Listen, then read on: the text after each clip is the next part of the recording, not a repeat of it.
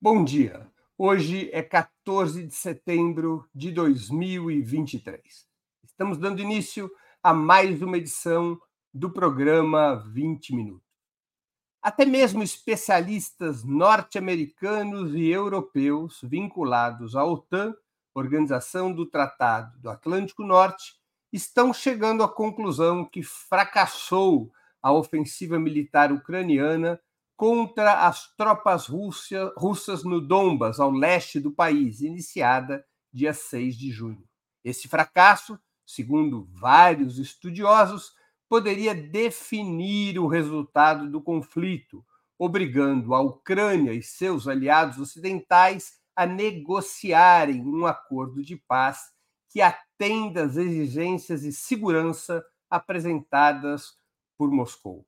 Para entender a posição russa nesse momento do conflito, nosso entrevistado de hoje é Alexei Kazimirovich Labetsky, embaixador da Federação Russa no Brasil. Formado pela Universidade Estatal de Relações Internacionais de Moscou, começou sua carreira diplomática em 1983, ainda no período soviético, tendo servido em vários países lusófonos, como Guiné-Bissau, Angola e Portugal, o que explica o seu excelente português. Desempenha sua função atual de embaixador no Brasil desde 2021. Já vamos começar, mais uns segundos.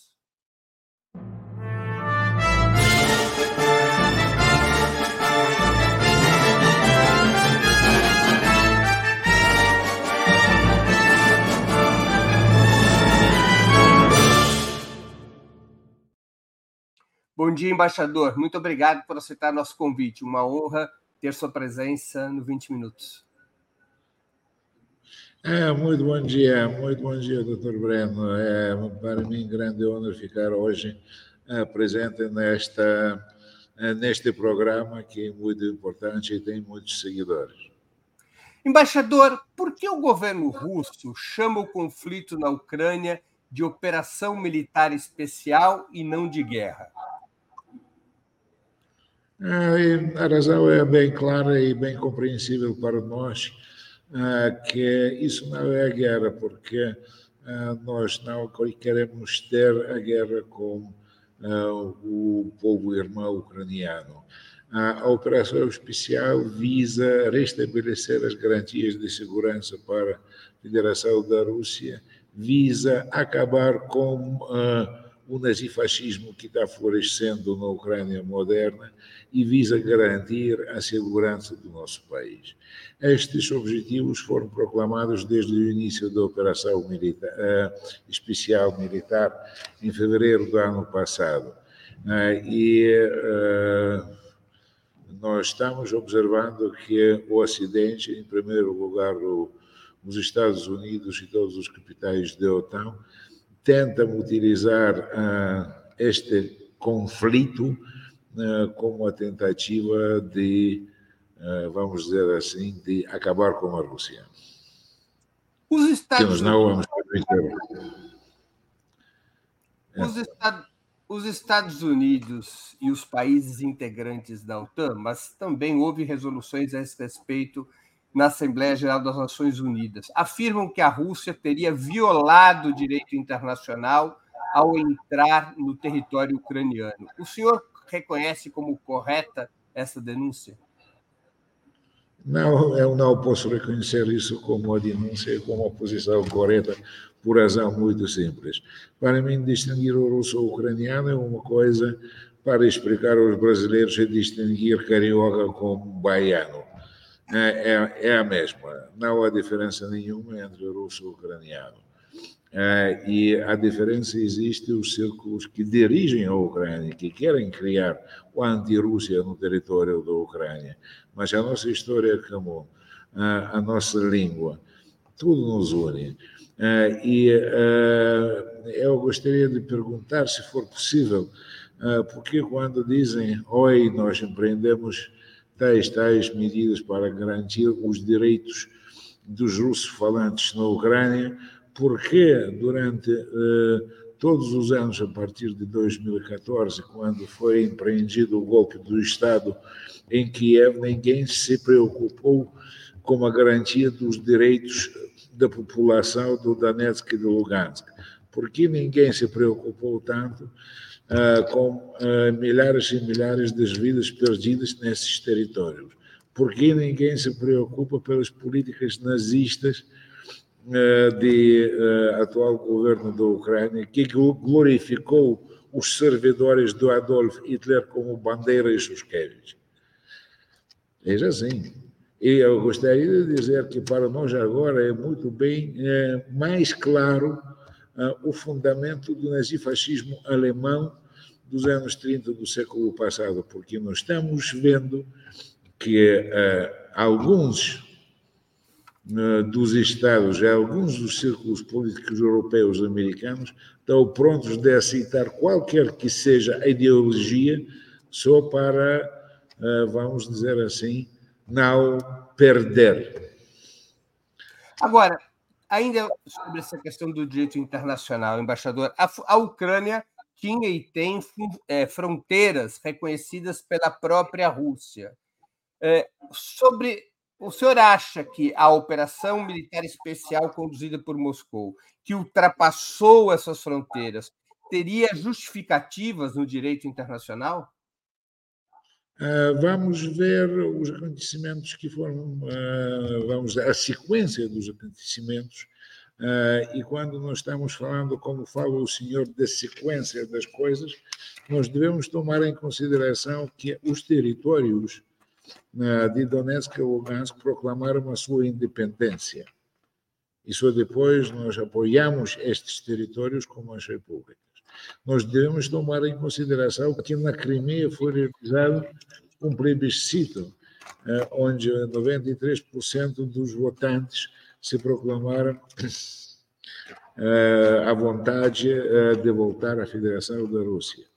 E nós devemos tomar em consideração todas as todos os fatos históricos nesses territórios, incluindo os fatos dos referendos que foram realizados nos territórios quando a população se declarou a favor da reentrada dos territórios para a composição da Federação da Rússia.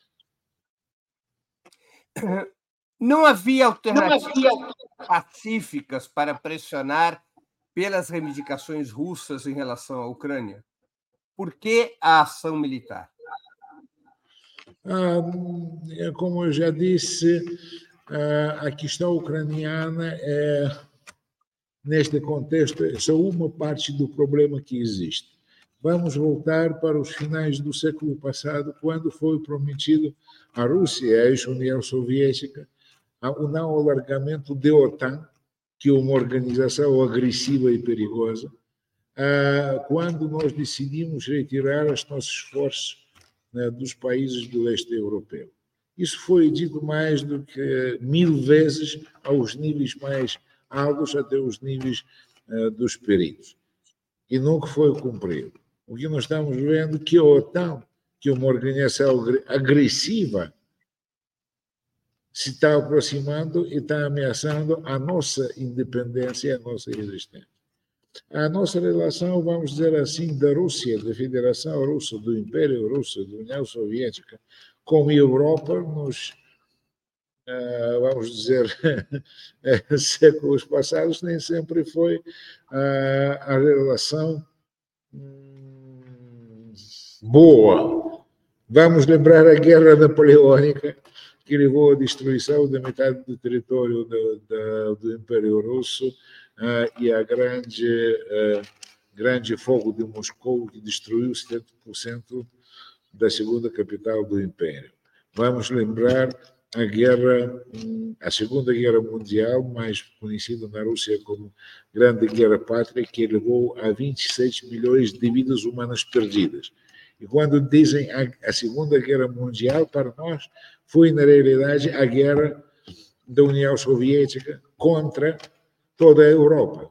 Nós não podemos esquecer que, junto com os alemães combateram búlgaros, romenos, italianos, húngaros. Ah, nós nunca vamos esquecer que a chancelaria do Hitler, que foi tomada em abril de 1945 em Berlim, foi defendida nem só pelos alemães, mas pelos nazis franceses da divisão Charlemagne. Isso é realidade, porque a Segunda Guerra Mundial, na realidade, foi a guerra de toda a Europa contra a Rússia. Ou contra a União Soviética, se quiser. Mas a França, a França e o Reino Unido é, estabeleceram uma aliança com a União Soviética contra o nazismo. O Reino Unido estabeleceu a aliança com a União Soviética como nazifascismo. Mas depois da vitória, o ano passado, uh, o nosso grande amigo, em aspas, que foi Winston Churchill, pronunciou o quê? O discurso de Fulton, que iniciou a Guerra Fria. E como eu já disse, sim, os franceses, grande parte dos franceses combateram a Alemanha, mas havia os que combateram junto com a Alemanha contra nós. Isso é realidade. É a realidade que no Stalingrado havíamos divisões de Hungria e de Itália que foram cercadas lá. Isso também é realidade. Agora, é, a Rússia, antes da guerra, ela apresentou reivindicações que poderiam ter evitado a ação militar. Quais eram essas reivindicações que poderiam ter evitado essa operação militar especial se tivessem sido aceitas uh, até o final de 2021? Eh, eu não gostaria de utilizar a palavra reivindicações. Nós apresentamos as nossas grandes preocupações com garantias de segurança para a Federação da Rússia.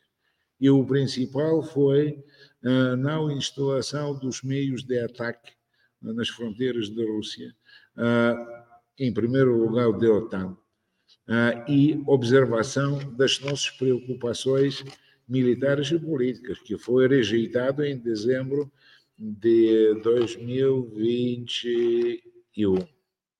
É? Uhum. Mas, além dessa preocupação com a instalação de armas nas fronteiras russas, eh, havia também o tema dos acordos de Minsk, da aplicação dos acordos de Minsk, não? Mas a aplicação dos acordos de Minsk, eh, como já disse, é outra área importantíssima que nos levou a, a realizar a operação especial.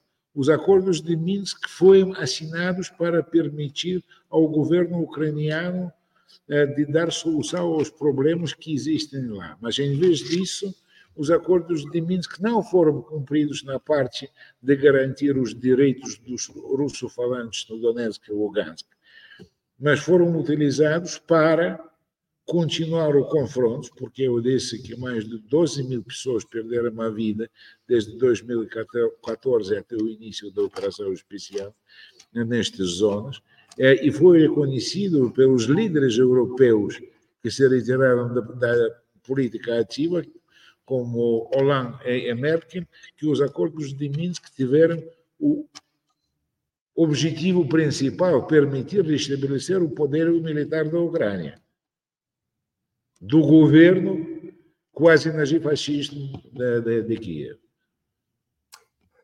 Embaixador, o presidente brasileiro, Luiz Inácio Lula da Silva, tem insistido, ao lado de outros líderes, em um imediato cessar-fogo para abertura de negociações que contemplem as preocupações ou reivindicações de segurança de todos os envolvidos. Sob quais condições a Rússia estaria disposta a suspender sua ação militar?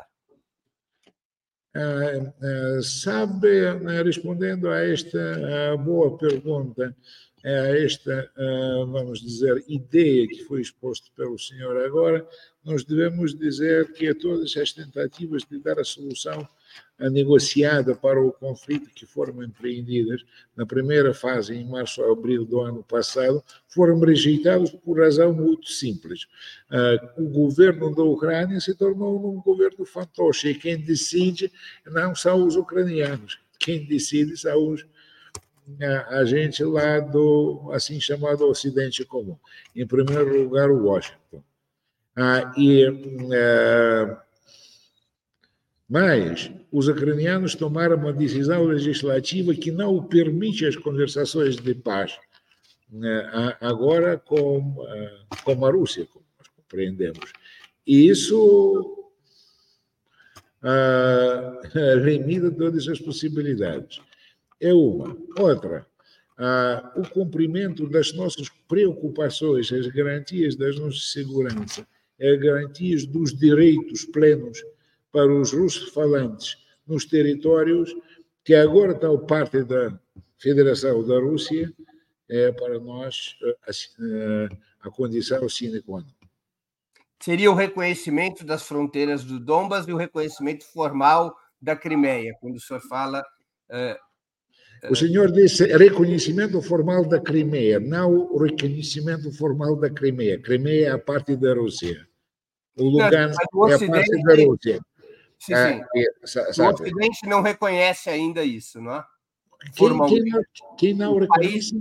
os países ocidentais, a Aliança Ocidental liderada pelos Estados Unidos, ainda não reconhece formalmente a Crimeia como parte da Rússia. Doutor, eu vou ser franco, não nos interessa se eles conhecem, reconhecem ou não reconhecem. Sabe, eh, o que tem a América como a Crimeia?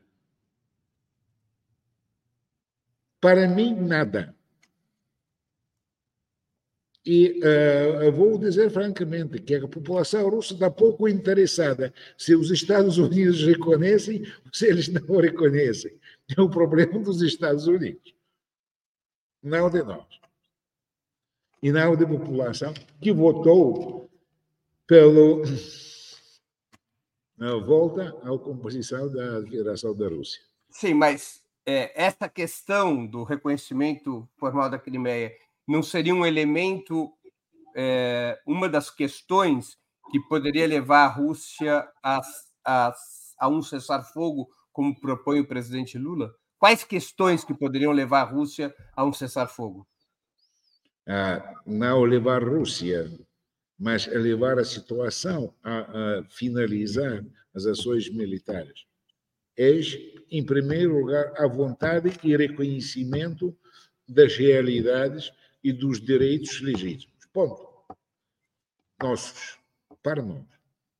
Isso, isso significa fundamentalmente a garantia em relação a essas repúblicas que decidiram por se reintegrar à Rússia. O senhor está dizendo repúblicas, eles não são já repúblicas, eles estão regiões da Federação da Rússia. Formalmente, eles são não, oblastes, regiões. Não é formalmente, eles fazem parte do Estado independente, soberano. Isso foi legalizado pelos órgãos legislativos dos territórios e da federação. E qualquer que seja a tentativa de negar isto, vai provocar o conflito. Ou seja, Lugansk e Donetsk, nesse momento, são regiões da Federação Russa. É sim, e nem só Lugansk e Donetsk, mas Zaporizhia e Kherson. São as quatro. Formalmente, eles têm que estatuto dentro da Rússia? Eles são oblastes, são distritos? O que eles são? O, o distrito é o, assim o objeto de federação, território federal.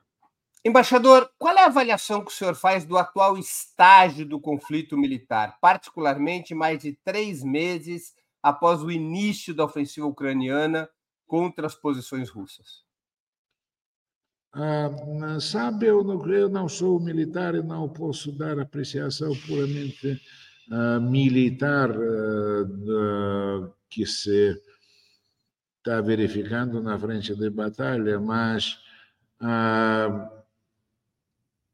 eu estou convencido que nós devemos, se nós é, queremos estudar a situação em geral, nós devemos voltar aos clássicos de hum, ciência político-militar como Clausewitz, que descreveu as guerras napoleônicas no século XIX, e nós chegamos à conclusão que toda a tentativa dos ucranianos de prorrogar o conflito utilizando a assistência militar alheia estrangeira estão estão condenados porque eles não têm poder a isto. Outra coisa que eh, nós estamos observando uh, que a população da Ucrânia diminuiu drasticamente durante os últimos anos uh, e, por exemplo, a Ucrânia, no momento de, de criação de um Estado independente nos anos 90 do, ano, do século passado, tive 45 milhões de habitantes, agora tem menos do que 30. Ah, e a população está fugindo. A economia está arruinada e, olha, se eles querem combater, que combatem. Nós estamos abertos a, a dar solução, mas o problema fica do outro lado. Como o senhor imagina o desfecho dessa situação militar? Ou seja, é, como é que se pode se projetar uma normalização da situação? Ah, sabe, ah, isso uma questão, eu não estou sábio para prever o que será, ah, mas as nossas relações com esses territórios e as nossas relações entre a comunidade russa, russo-ucraniana ou eslavo, nesse território é uma coisa histórica. E quando me perguntam qual é a minha visão, eu estou aconselhando para todos, incluindo para os brasileiros, de ler um romance também, de, escrito no século XIX pelo escritor, como dizem, russo-ucraniano, Nikolai Gogol, Taras Bulba, para compreender o que passa e o que será. Como as sanções estabelecidas pelos Estados Unidos e a União Europeia afetaram a economia russa? Essas sanções mudaram substancialmente a vida da população? Ah, sabe, uh, isto é uma boa questão. Uh, eu vou expor a minha uh, visão das sanções que resultaram em efeito não esperado, nem pelos americanos e europeus, nem pelos próprios russos e o feito maior inesperado é grande impulso para nova industrialização, para novo aumento de produção agrícola, para novo uh, aumento de iniciativa privada dentro do país, que agora está liberado da concorrência dos produtos americanos e europeus, em primeiro lugar, europeus eu posso dizer que eu não vejo. Ah, sim, há problemas. Há problemas de logística, há problemas de pagamento, mas, ah, como disse o Karl Marx, ah, na sua obra clássica de Capital, quando se trata de 300% de lucro o capitalista vai vender a sua própria mãe. Isso é legal para a situação que nós enfrentamos. E impressionante que nós não temos nenhum problema que uh, o acidente quer provocar. E mais, uh, nós uh, estamos avançando, o PIB está crescendo. Sim, há problemas, mas esses problemas têm solução. E o principal que é, o impulso para a solução desses problemas é maior do que os problemas provocados. A situação econômica pós-sanções tem levado a uma maior intervenção do Estado na economia? Não.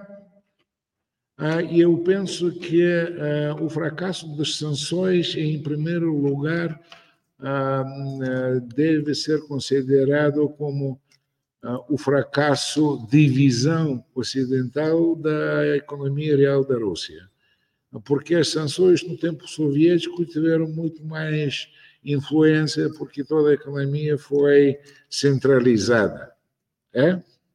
Agora, a economia é de mercado, e nessa economia de mercado, uh, a iniciativa privada desempenha a função de motor de desenvolvimento. A Rússia poderia vir a utilizar armas nucleares em algum estágio do conflito ou essa é uma hipótese inexistente? Agora é uma hipótese inexistente. Em que situação essa hipótese se colocaria? Uh, é, colocaria o quê? A utilização de armas nucleares, que é uma pergunta. É, não, é, é uma coisa bem clara e foi, foi declarado várias vezes. Nós temos a doutrina que prevê a possibilidade de utilização de potencial, todo o potencial militar do Estado, quando existe o perigo real à existência e à soberania. Agora, este não existe. Ah, e gostaria mais de atrair a atenção de todos os que querem especular um bocadinho sobre as coisas de armas nucleares, que antes do início ah, da operação especial, ah, em janeiro do ano passado, foi adotada a declaração das cinco potências nucleares ah, que disseram que eles nunca vão utilizar os primeiros a coisa. Embaixador, nos anos 90, depois que acaba a União Soviética, a Rússia mergulha numa grave crise, inclusive suas forças armadas são muito afetadas. Notícias davam conta que até mesmo houve um momento em que o arsenal nuclear russo era supervisionado pelos americanos nos anos 90. No século XXI, a, a Rússia conseguiu se reerguer economicamente e também modernizar e restaurar o poderio das suas forças armadas como explicar essa recuperação no século XXI em relação ao que havia. Sabe, eh, doutor, eh, eu gostaria de fazer eh, uma pequena observação sobre a teoria que o senhor avançou. Oh, forças armadas nucleares foram supervisionadas pelos americanos, que não corresponde à realidade de maneira nenhuma. Isso é uma invenção dos políticos de, de baixa qualidade americanos as forças armadas nucleares russas sempre foram russas. Havíamos programas que visaram diminuição de potencial nuclear de uma e de outra, de nós e dos americanos. Mas nunca as forças estratégicas saíram do comando ou da influência russa. Isso é uma pura invenção, tentativa de apresentar o desejado pelo real, que não existe. Uh, e uh, quando o senhor disse que assim nós uh, saímos da situação muito, vamos dizer assim, difícil de passagem do, do, de uma sociedade fechada para a economia de mercado, de desmembramento de grande potência em 15 estados independentes, isso pela privatização pela organização das, uh, dos laços econômicos nas novas bases. Sim, este processo foi duro, longo e influenciou muito a sociedade. Mas uh, nós conseguimos criar as bases sólidas e novas da continuação do Estado. Mas é, o senhor poderia destacar o que, que mudou entre os anos, o século XXI e os anos 90 que permitiu essa recuperação? O que, quais, quais foram as medidas centrais que permitiram sair daquele cenário aparentemente frágil dos anos 90? Sabe, é muito simples. Para mim, eu não estou grande especial economista, mas como uma pessoa privada, como uma pessoa que sobreviveu a esse período, tudo é bem claro.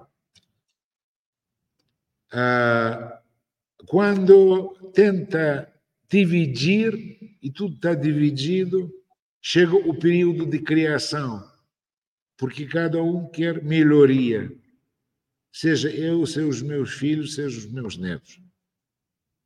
E essa iniciativa privada, que antigamente foi sufocada, agora determina o desenvolvimento do país.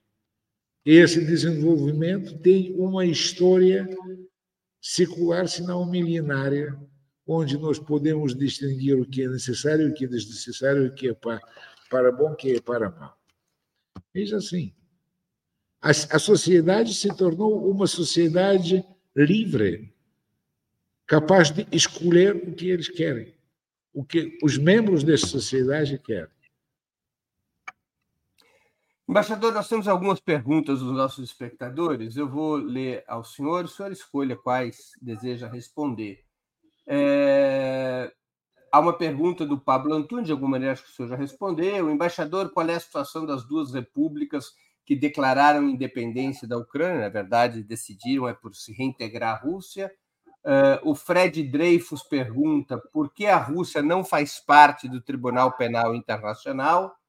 A Luísa Copieters eh, pergunta: será que quem recebe em dólar acha o discurso do Departamento de Estado dos Estados Unidos meticuloso. E, finalmente, a última questão que está aqui na tela: uh, o motivo da Rússia não investir em filmes russos dublados aqui no Brasil, e se há programas para levar brasileiros para estudarem lá e turismo entre os países. A pergunta do Iago. É, é, eu não apanhei todas as perguntas, porque isso eu com certos probleminhas.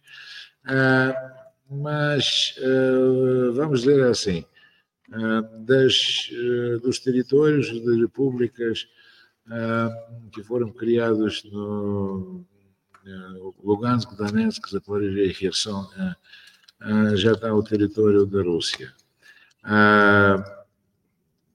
sobre os dólares, sim, muitos ativos da Federação da Rússia, até dos privados e das grandes companhias, nem das grandes companhias, foram parados e eh, sobre as sanções, e por isso nós estamos muito interessados em levar em frente os novos sistemas de pagamento internacionais, baseado nas divisas de cada um Estado, nas moedas nacionais, e utilizando as tecnologias modernas, eh, incluindo criptomoedas e ah, eh, sistemas como o Pix brasileiro, nós temos igual, que nos permitirá ah, diminuir o efeito das sanções. E, para ser franco, eu não compreendo muito bem porque eh, nós devemos utilizar, utilizar dólar que se tornou numa arma dos uh, americanos, que lhes permitem ganhar muito. Eu não quero pagar para, uh, para os americanos, que os americanos paguem para os americanos. Quais são os outros? É, por que a Rússia não faz parte do Tribunal Penal Internacional? A pergunta do Fred Dreyfus.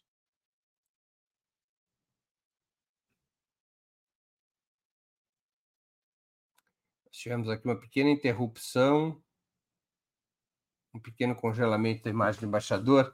Ele deve estar voltando. Enquanto ele não retorna, vamos aqui fazer aquele nosso comercial. Eu queria pedir a vocês que contribuam financeiramente com o Opera Mundi.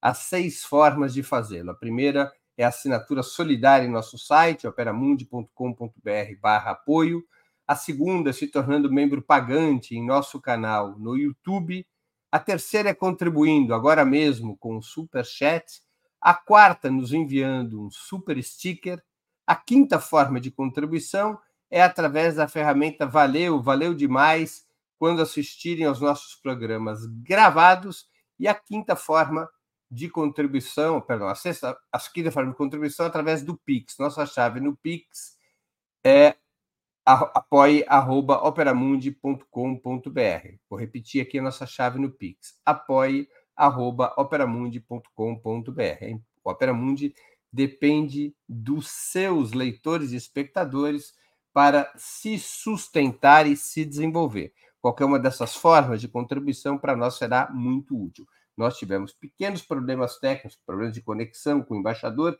mas já está sendo resolvido. O embaixador deve estar retornando em alguns segundinhos mais, a gente vai conseguir é, que a conexão volte.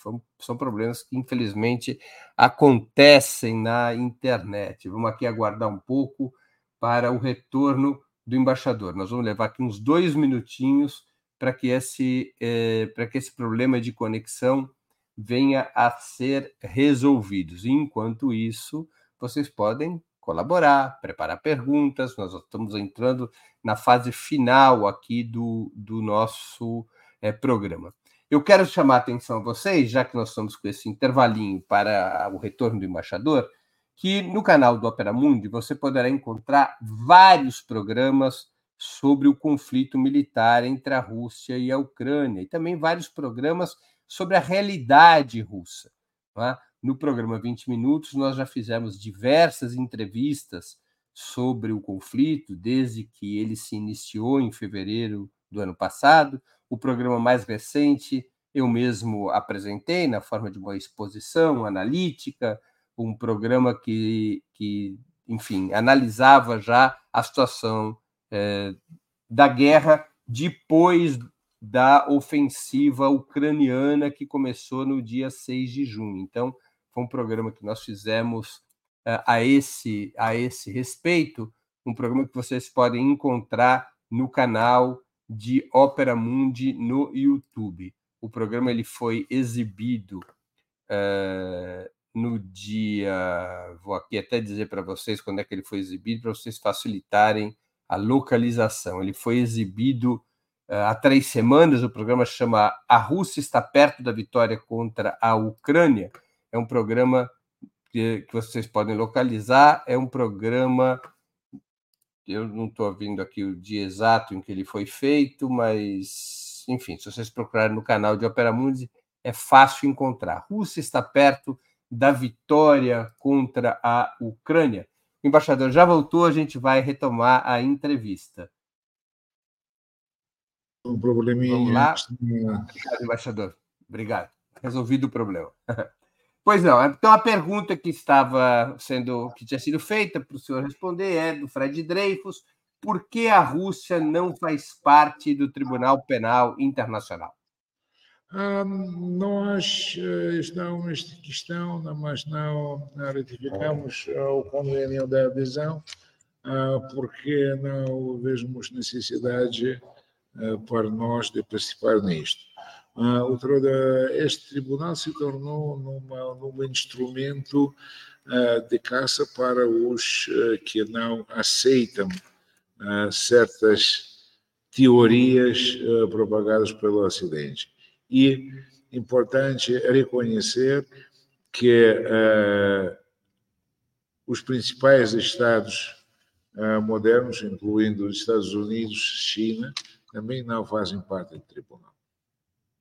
Uma outra questão, é, embaixador do Iago Fernandes, foi o motivo da Rússia não investir em filmes russos dublados aqui no Brasil e se há programas para levar brasileiros para estudarem na Rússia e turismo entre os países? É, investir no Brasil em filmes, programas. É, sabe, existem questões ligadas ao próprio dinheiro, investimento, existem questões ligadas à necessidade de parar os quadros. É, se nós é, tomarmos essa realidade, nós vamos ver que para é, investir na cultura, e no conhecimento mútuo é necessário conhecer. Mas eu não estou de acordo com o que não investimos. Investimos muito e o Brasil, por exemplo, tem a, a única e a maior escola do balé russo na cidade de Joinville. Uh, uh, no Brasil foram feitas as traduções... É a escola do balé Bolshoi, em Joinville. Sim. Hã? A escola de balé que tem em Joinville, qual é? Do Balé Bolshoi. É, sim, sim, sim. A escola do, do Balé Bolshoi é uma escola séria, uma escola muito profissional e de muito boa qualidade. Outra coisa, nós reconhecemos que os tradutores brasileiros foram os primeiros a fazer a tradução das obras clássicas russas diretamente do russo para o português. Por exemplo, o Boris Schneiderman que traduziu Dostoiévski, porque todas as obras de Dostoiévski, editadas no início do século passado em português, foram traduzidas de russo, francês, português. Ah, e nós uh, reconhecemos uh, muito, apreciamos muito os, a literatura brasileira. Uh, por exemplo, eu fui crescido e estudado, ensinado nas obras de Jorge Amado. Uh, e isso foi uma é grande. É verdade que elas faziam um grande sucesso no período soviético? Sim, sucesso de massa, sucesso popular? Uh, o Jorge Amado foi o sucesso do período soviético e continua sendo a marca de reconhecimento do Brasil. Uh, então, isto é importante. outra coisa que eu costumo dizer a todos os brasileiros que nós devemos estudar a nossa história comum é, que de vez em quando está marcada pelas tentativas de ideologizar é, este passado. Mas se olharmos para a história real, vamos reconhecer, por exemplo, o fato que a primeira grande coroa imperial feita para, para a imperatriz Catarina Grande no século XVIII foi feita pelos diamantes extraídos na Índia e em Minas Gerais. E por isso os históricos que conhecem o tema dizem que isso foi uma prenda da Chica da Silva para Catarina Grande. Isso é realidade. Ah, e ah, nós devemos estar isso mais, porque, infelizmente, até hoje, o brasileiro na rua, se, se for perguntado o que, que a Rússia vai dizer, ou é urso, ah, ou é vodka, é, e Praça Vermelha. E se perguntar ao russo o que, que o Brasil de hoje, eles vão dizer: oi, futebol, Pelé, carnaval. Ah, Corcavado. Ponto final. Mas a realidade é turismo. A distância entre a Rússia e o Brasil é grande, mais de 10 mil quilômetros. É, e uh, o caminho de Moscou para, vamos dizer, São Paulo é, 25, 27 horas. E para facilitar isto é necessário investir, porque as práticas de turismo brasileiro diferem um pouco das práticas de turismo europeu e russo. Pronto, isso será resolvido. Mas o principal é quadros, é as pessoas. Ah, nós devemos facilitar o estudo da língua russa aqui, estudo da língua portuguesa lá, para ter os contatos de diretos entre os brasileiros e os russos. Embaixador, é, mais, uma, mais algumas perguntas da Luísa Copietes novamente. Qual é a política e a posição da Rússia para os estudos culturais e o identitarismo disseminado pelos Estados Unidos para o mundo? Identitarismo é o nome que se dá em português para defesa. Sim, eu estou lendo. Ah, sabe, não estou muito forte em identitarismo disseminado pelos EUA. Mas é, é, eu penso que a coisa é muito importante para compreender a realidade brasileira e russa é que Rússia e o Brasil, tanto como China, Índia, África do Sul, conseguiram criar as suas próprias identidades muito fortes e muito diferentes. É, nenhum, é, nenhuma pessoa vai confundir o brasileiro com, com o norte-americano. E nenhum, nenhuma pessoa vai confundir o russo com o polonês. Ah, e por isso, essas identidades criadas durante os séculos, essas identidades é uma conquista das nações eh, e nós devemos conservar eh, e melhorar sempre a nossa própria identidade. Eh, a tentativa de exportar padrões de identidade fora de um Estado para o outro estão condenados à falha. E a nossa própria história, a história da Rússia, demonstra isso, porque no tempo soviético foi empreendida a tentativa de exportar a cultura ah, da sociedade socialista, que resultou em nada, para mim. Embaixador, é, uma outra uma outra questão, agora que eu faço. Para além do conflito militar na Ucrânia, a Rússia estaria empenhada em criar um bloco estratégico contra o sistema liderado pelos Estados Unidos, ao lado da China e outros países? Essa é a conclusão que se poderia extrair da aproximação entre Moscou e Beijing, ou da recente visita do líder norte-coreano Kim Jong-un à capital russa? Ah, sabe, eh, eu gostaria de prevenir todos os politólogos e todos os intelectuais de tentar utilizar os esquemas, eh, vamos dizer assim, clássicos eh, na política atual, quando dizem ou a Rússia quer criar isto, ou a Rússia quer criar aquilo, quer criar o bloco, não o bloco. A, a nossa tarefa hoje é não criar os blocos. A nossa tarefa hoje é defender os interesses e criar as condições para melhorar a vida lá dentro. Se, sem ofensa para os brasileiros, a maior tarefa de eh, da Rússia é criar sociedade privada de favela. Uma sociedade sem favelas, né? Privada de favela, é. Uhum. Isso é difícil. Como é que o senhor analisa o atual estágio das relações econômicas entre Brasil e Rússia com quase 10 meses da administração Lula?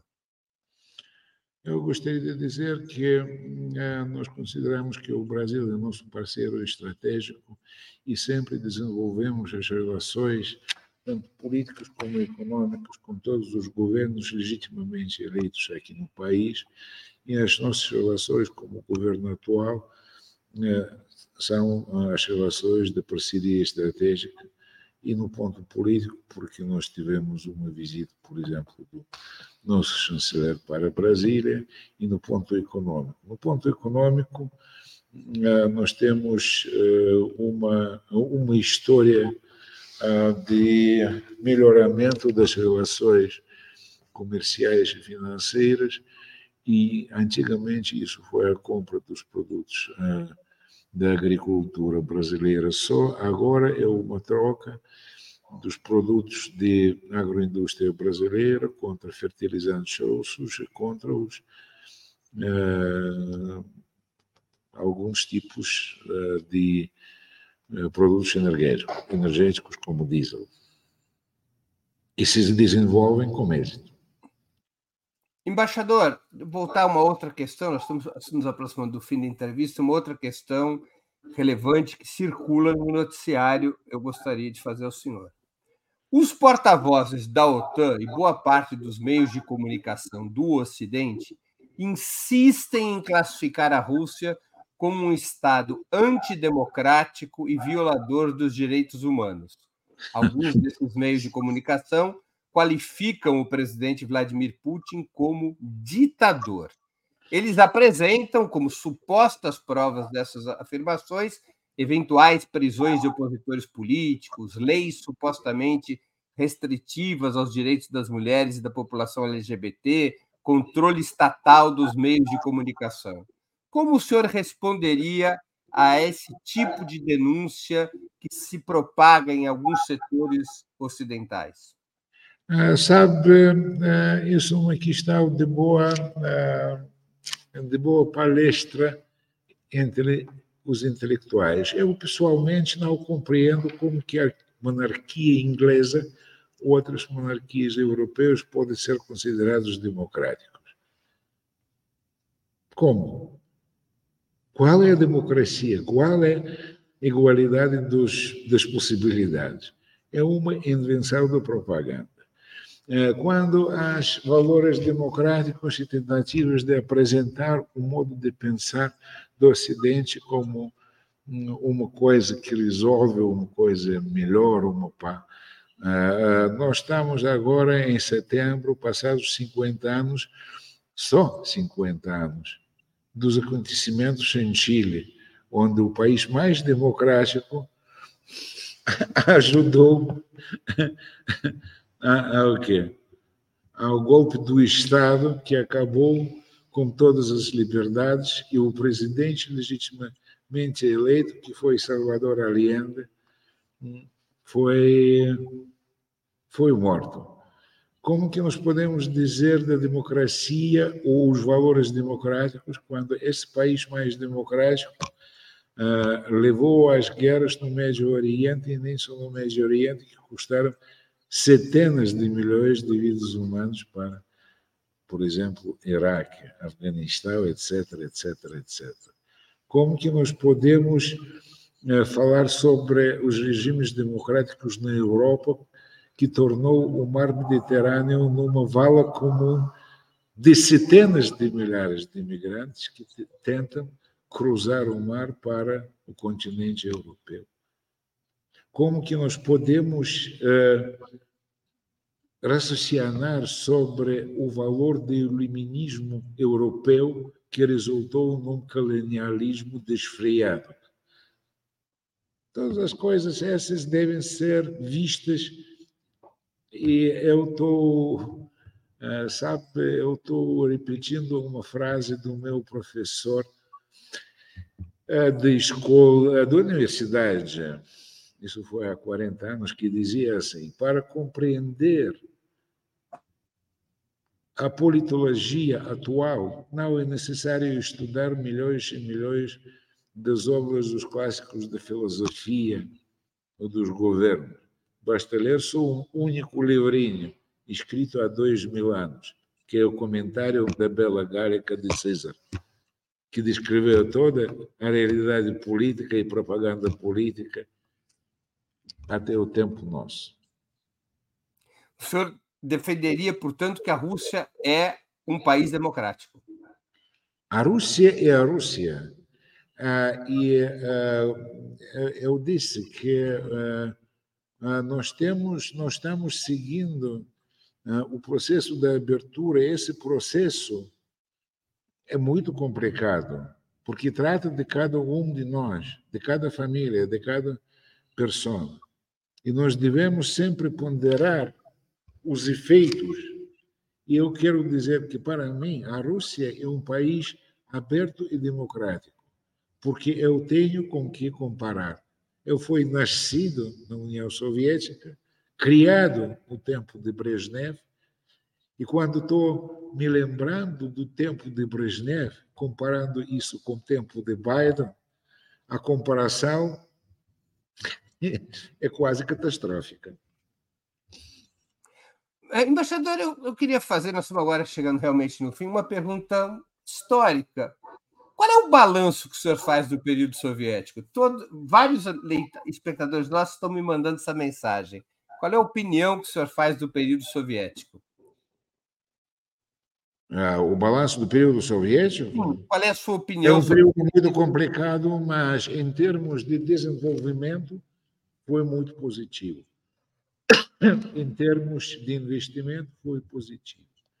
Em termos de aumento de escolaridade foi o êxito absoluto. Em termos de criação da sociedade moderna, havia muitos falhos. E eu não posso dizer se isso sou positivo ou sou negativo.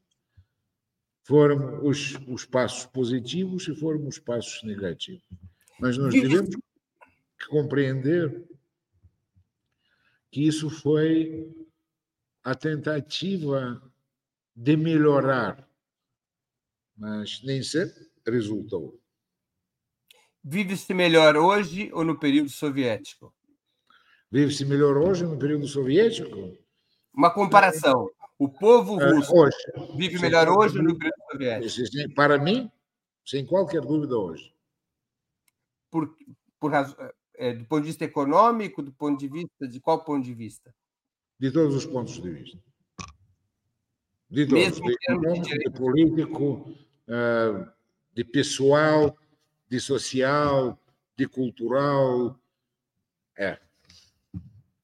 Embaixador, nós estamos chegando ao fim da nossa conversa. Eu queria fazer duas perguntas que eu sempre faço aos nossos convidados e convidadas antes das despedidas. A primeira é qual livro o senhor gostaria de sugerir aos nossos espectadores? E a segunda, qual filme ou série poderia indicar a quem nos acompanha? É, sabe, é, é uma questão muito complicada, porque dos livros eu estou um grande apreciador dos clássicos. Eu já disse que eu decidi de reler tudo que foi escrito pelo Nikolai Gogol. E aconselho de ler o Taras Bulba, que foi traduzido para português. Uma tradução e... da editora 34 do Taras Bulba, eu acho. É. Mas aqui ele está vestido mais como um casaco do período da Revolução de Outubro, porque o Taras Bulba do Gogol é um pouco mais antes do que isso. Ah, ah, e outro li livro que para mim é um livro bem russo, ah, é russo, russo, russo, que descreve tudo que a Rússia tem de ponto de vista político, e nem só político, emocional, familiar, é a Guerra e a Paz. É o meu livro preferido. Sim, é o meu livro. De Leon Tolstói. De Leon Tolstói. Ah, sobre os filmes, é uma questão muito complicada porque ah, dos, ah, dos filmes antigos feitos aí na União Soviética, havia uma série dos filmes filmados pelos produtores que passaram pela guerra, e esses filmes estão sobre as consequências da guerra. Mas dos modernos, há duas semanas eu vi o um filme que também me agradou inesperadamente, é o Nuremberg, um filme baseado ah, na escritura de um grande conhecedor do, do processo de Nuremberg, ah, e é um bom. Nuremberg, é, é sobre o Isso julgamento mesmo. de Nuremberg.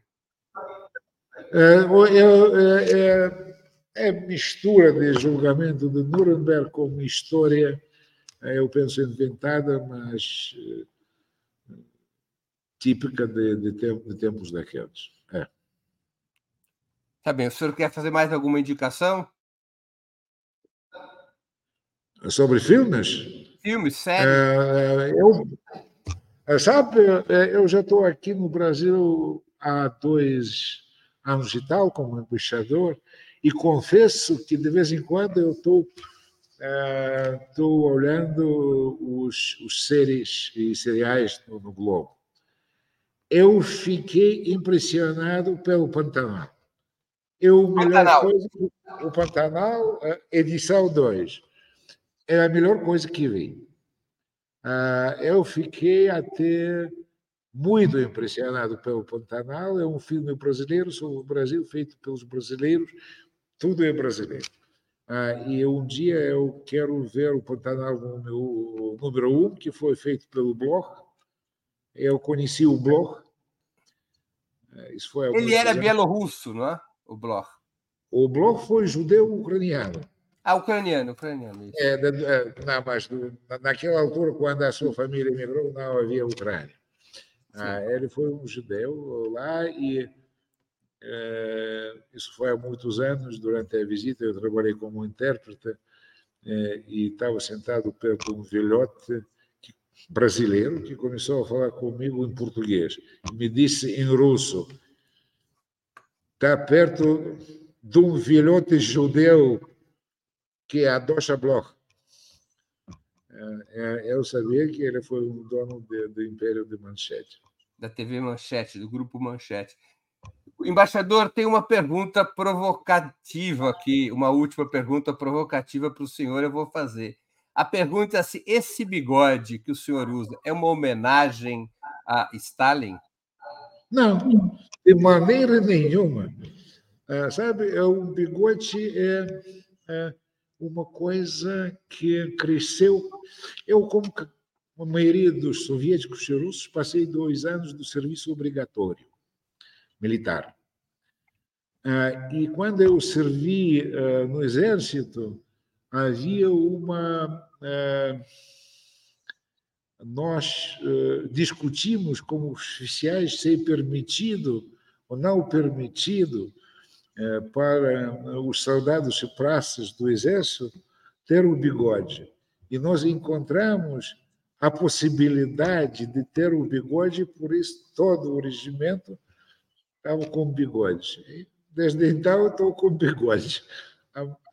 Muitos, muitos, muitos. Eu vou pegar a carona. E qual é a opinião que o senhor tem sobre Stalin? Sobre Stalin? O Stalin foi. Isso é realidade. Ele não foi russo. Ele foi georgiano. Ah, e eh, tive poucas coisas russas, eh, mas ele dirigiu o Estado durante três desenhos, se não me engano. Isso é uma grande, grande história do, do, da, da minha pátria. Gosto ou não gosto?